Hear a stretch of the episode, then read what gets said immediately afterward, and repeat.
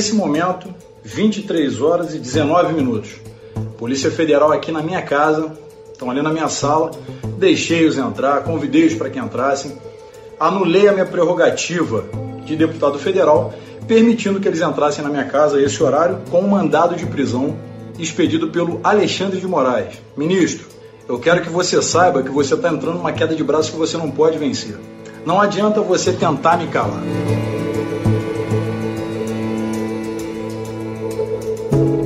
Já era tarde da noite de terça-feira quando a Polícia Federal chegou à casa do deputado federal Daniel Silveira, do PSL do Rio de Janeiro, com uma ordem de prisão em flagrante. O mandado foi expedido pelo ministro do Supremo Tribunal Federal, Alexandre de Moraes. O motivo? Um vídeo de quase 20 minutos publicado nas redes sociais do parlamentar, em que ele profere ofensas, xingamentos e ameaças aos membros da corte e faz apologia ao ato institucional número 5. Na decisão, Alexandre de Moraes defendeu a adoção de medidas enérgicas contra o deputado para impedir novos ataques à democracia. Do documento expedido pelo ministro Alexandre de Moraes, que diz num trecho: as manifestações do parlamentar Daniel Silveira por meio das redes sociais revelam-se gravíssimas, pois não só atingem a honorabilidade e constituem ameaça ilegal à segurança dos ministros do Supremo Tribunal Federal, como se revestem de claro intuito visando a impedir o exercício da judiciatura notadamente a independência do Poder Judiciário e a manutenção do Estado Democrático de Direito.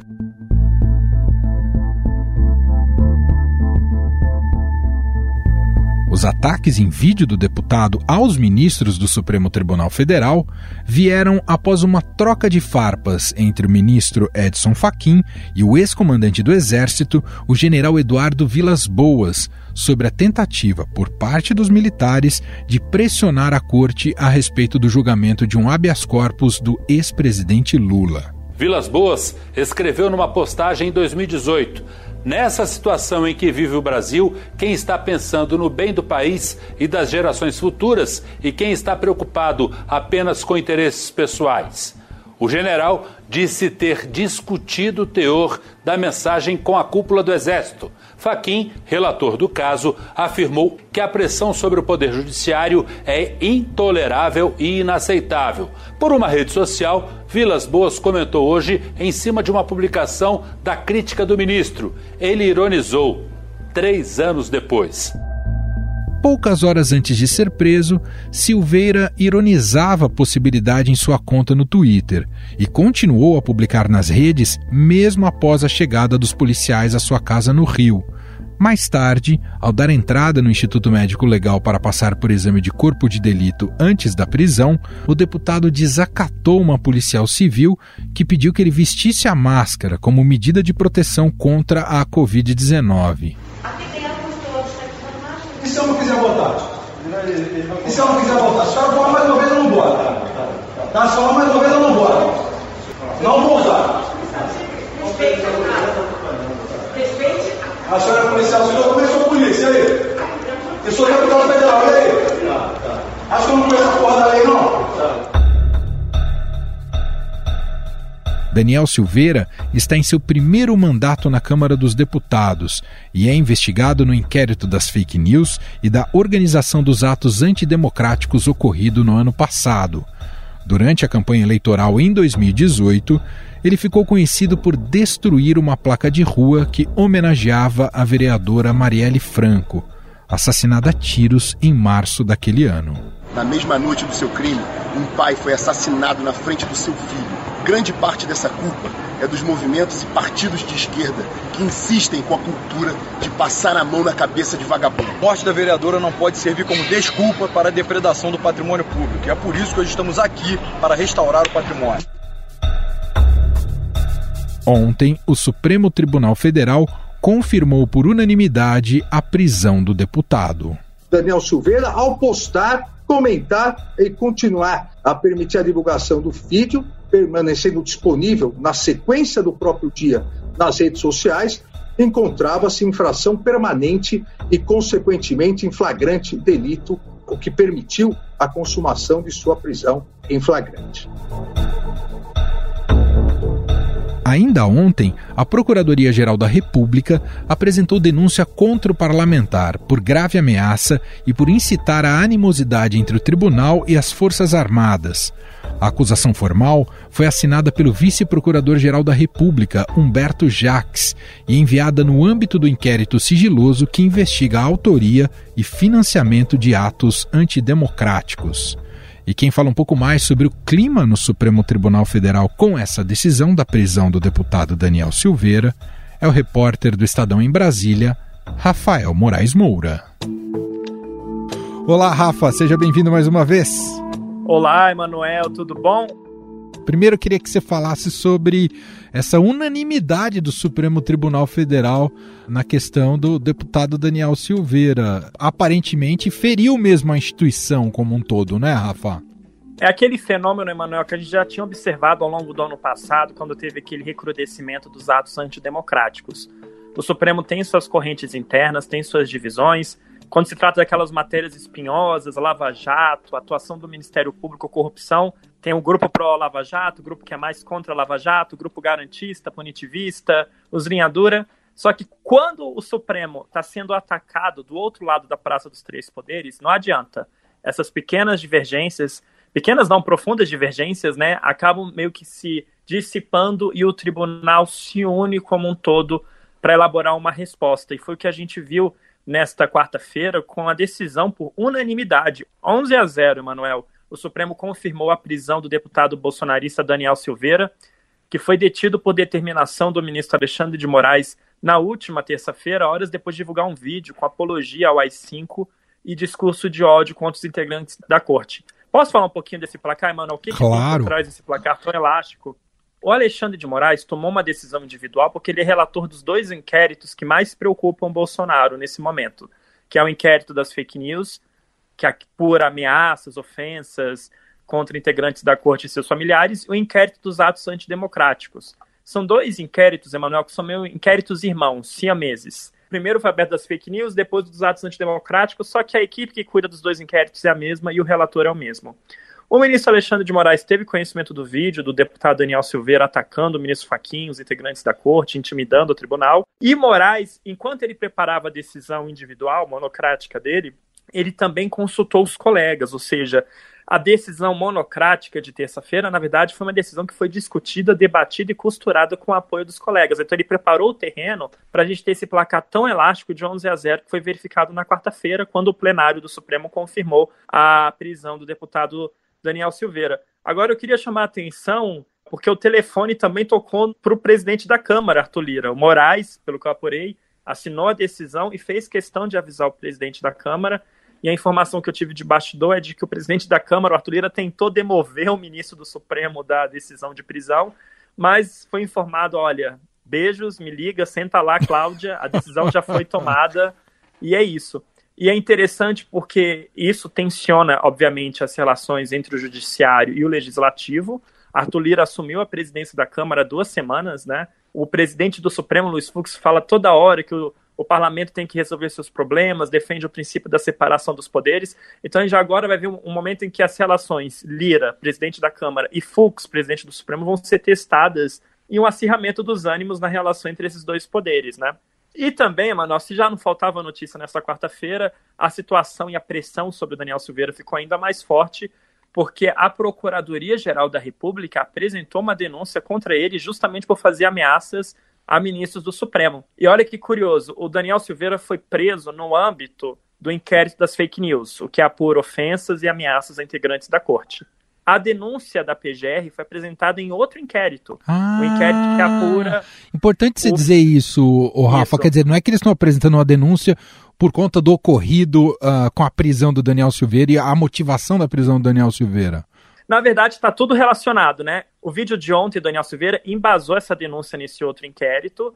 É porque no inquérito das fake news é aquele inquérito que o Ministério Público Federal foi escanteado. Lembra que foi aberto por determinação do próprio Supremo, enquanto que esse dos atos antidemocráticos tem uma atuação mais ativa da PGR. Só que a PGR trabalhou na denúncia já na terça-feira, logo depois do vídeo ser divulgado e ser disseminado nas redes sociais, e eles fizeram até um portfólio, se a gente pode falar assim, do Daniel Silveira, elencando outros vídeos que também foram divulgados pelo parlamentar no final do ano passado, ali na altura de novembro, dezembro, vídeos, por exemplo, abre aspas, na ditadura você é livre, na democracia é preso, fecha aspas, e o outro, abre aspas, convoquei as Forças Armadas para intervir no Supremo, fecha aspas. Então a PGR construiu uma espécie de currículo, linha do tempo do Daniel Silveira, vendo não apenas o que ele disse na terça-feira, né, Manuel, com as ameaças ao Faquin e a apologia ao AI-5, mas também o que ele disse no final do ano passado. Aí com esses três vídeos eles embasaram a denúncia que foi apresentada nesta quarta-feira e cujo teor a gente antecipou no site do Estadão. E é interessante observar que a denúncia não é assinada pelo Procurador-Geral da República Augusto Aras, é assinada pelo braço direito dele, Humberto Jacques Medeiros. E Humberto Jacques diz bastante, ele frisa que o Daniel Silveira, depois que ele entrou na mira desses inquéritos do Supremo, tem usado a estratégia de praticar agressões verbais e ameaças contra os integrantes da corte, tentando intimidá-los. E o Jaques, que é o vice-PGR, braço direito do Aras, também é muito claro, Emanuel. Ele disse que a fala do deputado bolsonarista não está protegida pela imunidade parlamentar. Posso destacar um pequeno trecho que eu acho que resume bem todo esse imbróglio? Claro, por favor, Rafa. Diz então o vice-procurador-geral da República, Humberto Jacques de Medeiros, quando ele apresenta a denúncia ao Supremo, abre aspas, as expressões ultrapassam um mero excesso verbal, na medida em que atiçam seguidores e apoiadores do acusado, Daniel Silveira, em redes sociais, de cujo contingente humano já decorreram até ataques físicos por fogos de artifício à sede do Supremo Tribunal Federal. Enfim, esse é o trecho da denúncia do vice-procurador-geral da República, apresentada na quarta-feira, minutos depois do Supremo ter terminado o julgamento que confirmou a prisão do Daniel Silveira. Muito bem. Rafa, mais uma vez, obrigado, bom trabalho, meu caro. Valeu, notícia que não vai faltar.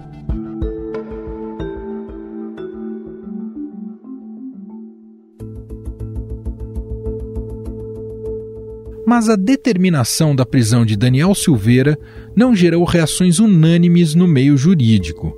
Especialistas concordam que houve crime na fala do deputado, mas divergem na questão do flagrante.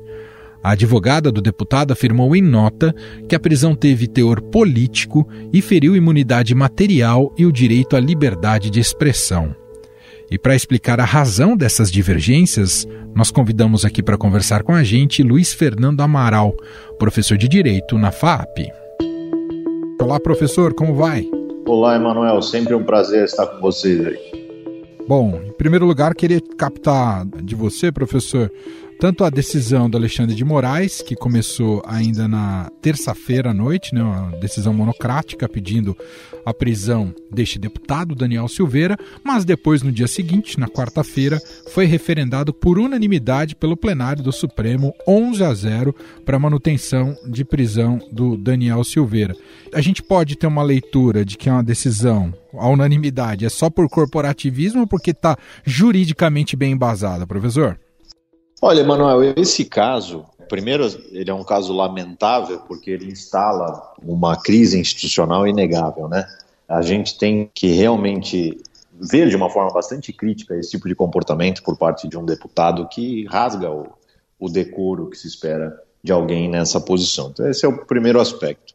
Segundo ponto é: existe uma discussão, juridicamente falando, em relação a essa prisão, em relação à ideia de flagrante. Por que isso? A Constituição Federal, no artigo 53, parágrafo 2, ela fala que os deputados só podem ser presos em flagrante delito de crime inafiançável e tal. Então, é, o que nós temos que discutir aí, e que poderia gerar opiniões divergentes em relação ao aspecto jurídico, é exatamente a questão da flagrância. Para o ministro Alexandre de Moraes, a flagrância ela existe por conta de que o vídeo estaria ali sendo divulgado, já teria sido acessado ao tempo da decisão por mais de 50 mil internautas, etc., e que isso configuraria o estado de flagrância. Né? Existe sim uma possível discussão em relação a essa caracterização. É bem verdade que quando a gente pensa a flagrância no Código de Processo Penal, ela é uma flagrância pensada antes dessa nossa realidade de redes sociais, etc. Então você vai encontrar no direito profissionais de ambos os lados e, e sempre respeitáveis no sentido de entenderem que existiu a flagrância por esse argumento que o Supremo referendou, ou que não existiria a flagrância por conta dele ter simplesmente gravado e postado. E no instante em que ele posta, depois visualizado ou não, não caracterizaria esse estado de flagrante e, portanto, não autorizaria essa prisão. Eu penso, Emanuel, que essa tese do Supremo, especialmente em relação à dinâmica das redes sociais, é bem capaz de prevalecer. Então, não me parece que foi somente por corporativismo, não. Eu acho que a tese referendada ela se dá por conta da dinâmica das redes sociais, que também é uma tese, digamos, defensável. Professor, se não fosse flagrante, o deputado não seria preso? Não. Pela Constituição Federal, esse artigo 53, parágrafo 2 a prisão de parlamentares ela só se dá em estado de flagrância de crime inafiançável. No caso específico, você tinha ali inclusive uma tipificação na Lei de Segurança Nacional, né?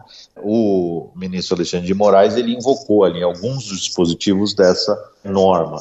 Nesse sentido, o que se vislumbra na decisão do ministro, para além dos crimes contra a honra ali praticados, diz respeito a uma tentativa, através de ameaça, violência, de mudança do regime democrático. Né? É isso que se sustenta ali. Curioso, Emanuel, e aqui eu me permito essa afirmação, é que essa lei de segurança nacional é uma lei da época da ditadura, da década de 70, se eu não me engano. e é justamente do período que o deputado, na sua fala, acaba por venerar, né, quando fala de AI-5, etc. Então é bom lembrar para aqueles que são entusiastas desse tipo de regime, né, um regime ditatorial, que era nesse regime que se tinha a maior rede aí de, de cerceamentos de, de liberdade, né? inclusive de restrição à liberdade de expressão. E é bom lembrar, tem um aspecto aí que também merece ser avaliado, que diz respeito à tal inviolabilidade que os parlamentares têm, a chamada imunidade parlamentar. Quando se fala em imunidade parlamentar, é bom entender para que ela se presta. E ela se presta para que os parlamentares tenham liberdade para defender ideias, etc. E tal, mas não para ficarem impunes de palavras e atos nesse contexto, que é um contexto tipicamente ofensivo. Existe um intuito ali de gerar esse tipo de resultado.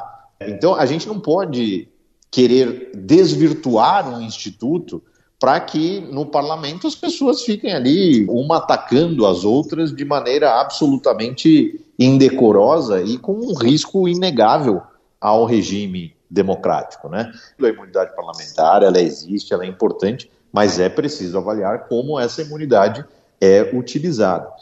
Para além disso, nós temos também um aspecto, né, que também é muito utilizado nesses dias de hoje, especialmente com fake news, discurso de ódio, etc. e tal, que é a liberdade de expressão.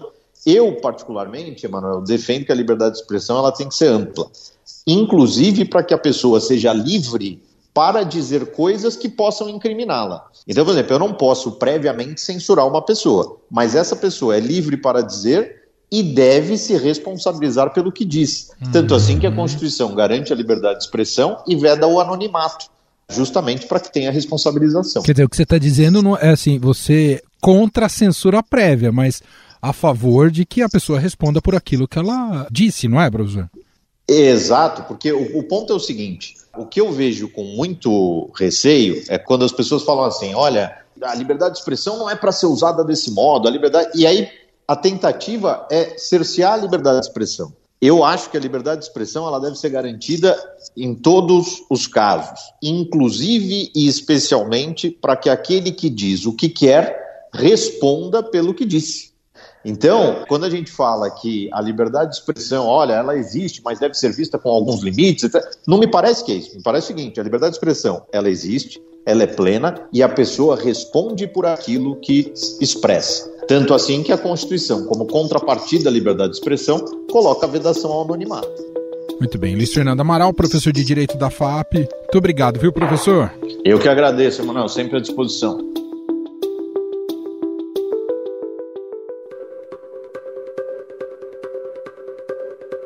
A prisão de Daniel Silveira repercutiu ao longo de toda a quarta-feira no âmbito político.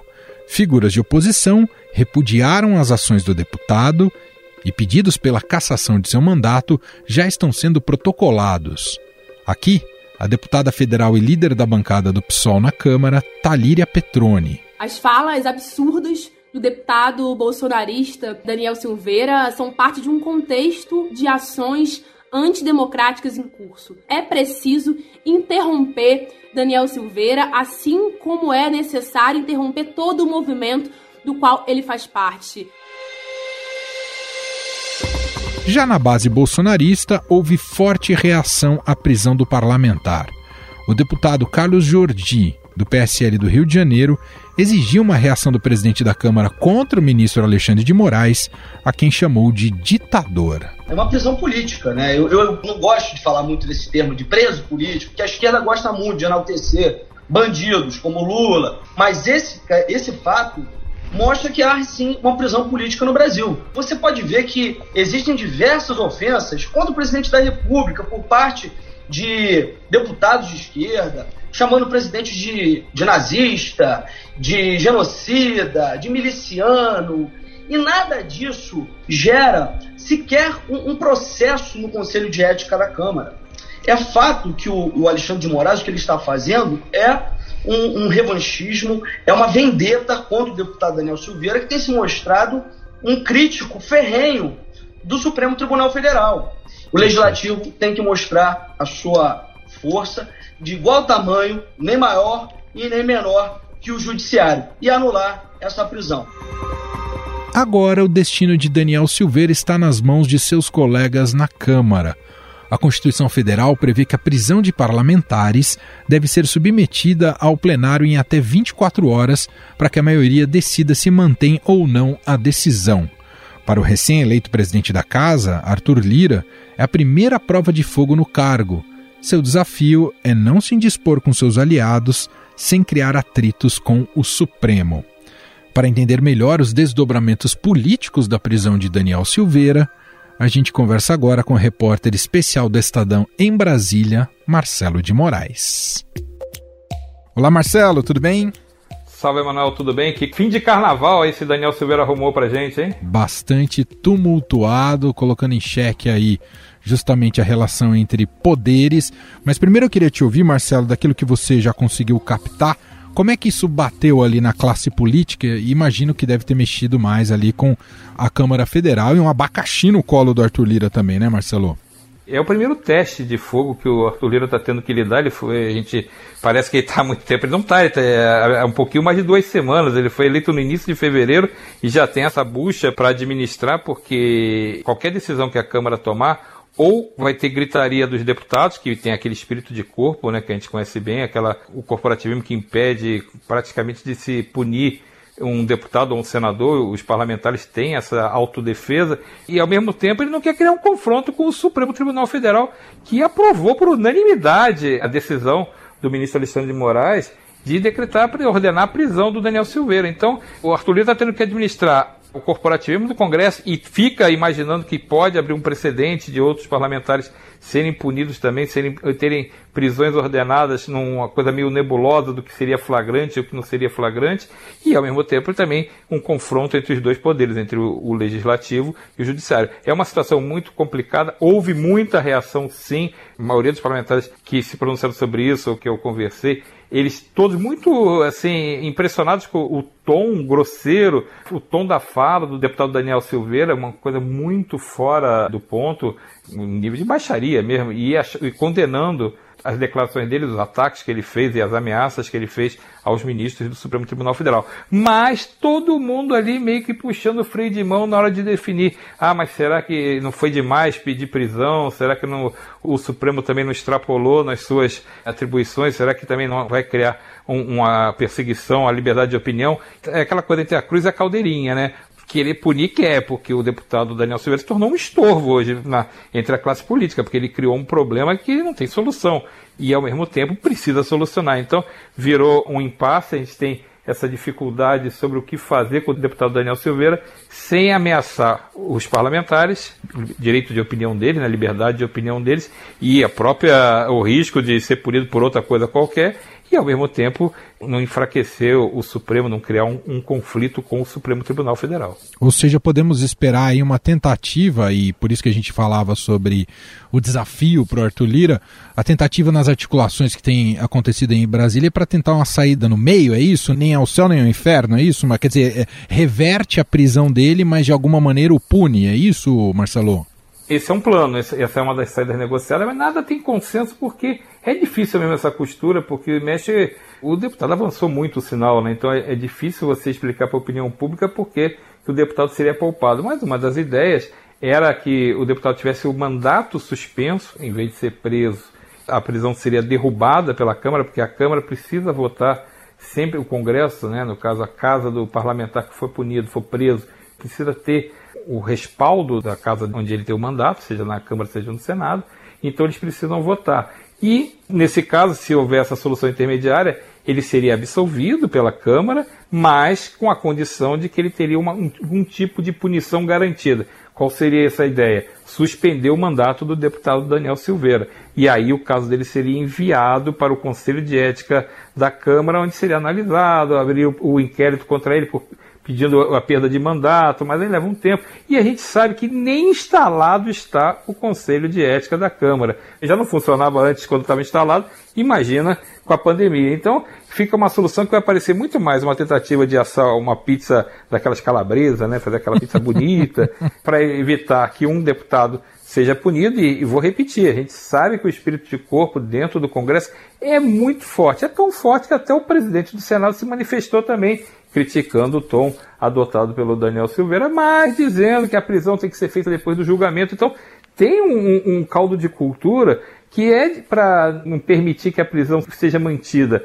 É aquela questão, como fazer isso sem parecer que a Câmara ou o Senado, no caso é a Câmara, está mais uma vez protegendo um dos seus pares. Lembrar que há pouco tempo, foi no ano passado, a gente estava no início de 2020, antes, um pouquinho antes da pandemia, o deputado Wilson Santiago não perdeu o mandato, foi absolvido, não, não teve votos suficientes para o mandato dele ser cassado por decisão do Supremo. A Câmara não permitiu que ele fosse cassado. O espírito de corpo funcionou e o deputado acabou sendo poupado. Então isso é uma coisa super comum. Já teve casos no Senado, Delcídio Amaral foi preso e a prisão foi mantida, o mandato foi cassado por uma votação avassaladora, mas era um outro caso, era uma outra circunstância. Então parece que com essa nova Câmara, que agora tem o, o, Centrão bem mais hegemônico do que em anos anteriores, agora o Centrão realmente tomando conta, tem um, um espírito de corpo bem mais forte, viu, Emanuel? Ô Marcelo, e, sobre o silêncio do, do Palácio do Planalto, do presidente Jair Bolsonaro? É estratégico isso? É bem estratégico, está certíssimo, porque, na verdade, o que se fala dentro do Planalto é que essa briga não é uma briga que envolve o executivo, não envolve o governo. É uma briga entre um parlamentar, que é bolsonarista, ele é da tropa mais de choque, a tropa mais radical do bolsonarismo, mas ele está brigando como deputado contra o Supremo Tribunal Federal, que é do Judiciário. Então é uma briga que seria restrita aos outros dois poderes.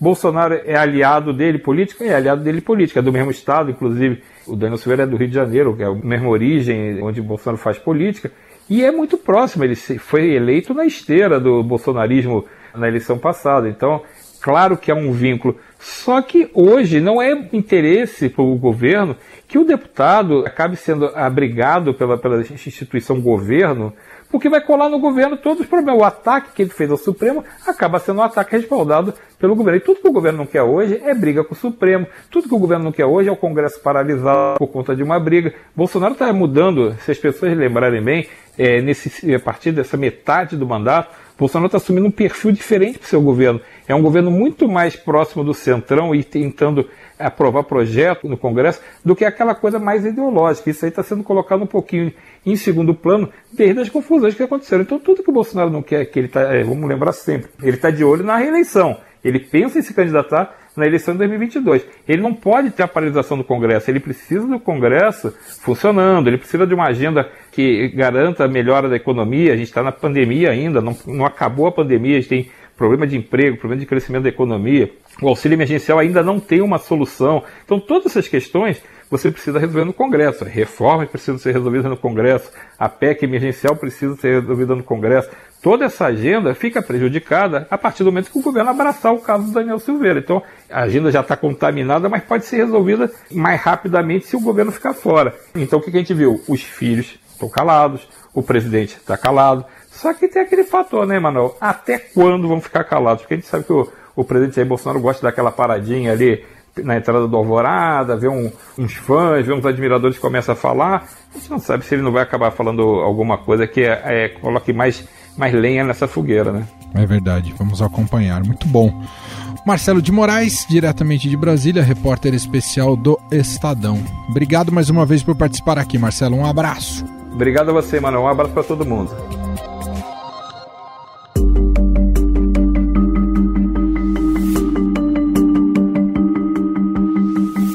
Estadão Notícias. E este foi o Estadão Notícias de hoje, quinta-feira, 18 de fevereiro de 2021. A apresentação foi minha, Manuel Bonfim, na produção e edição, Bárbara Rubira e Ana Paula Niederauer. A montagem é de Carlos Amaral, o diretor de jornalismo do Grupo Estado, João Fábio Caminoto, e o nosso e-mail, podcast.estadão.com. Um abraço para você e até mais.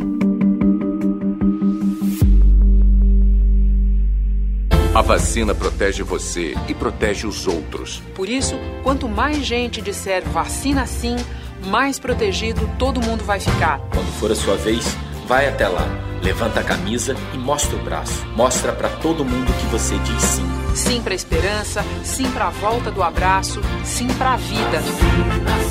Vacina sim. Uma campanha do consórcio de veículos de imprensa para todos. Vacina sim.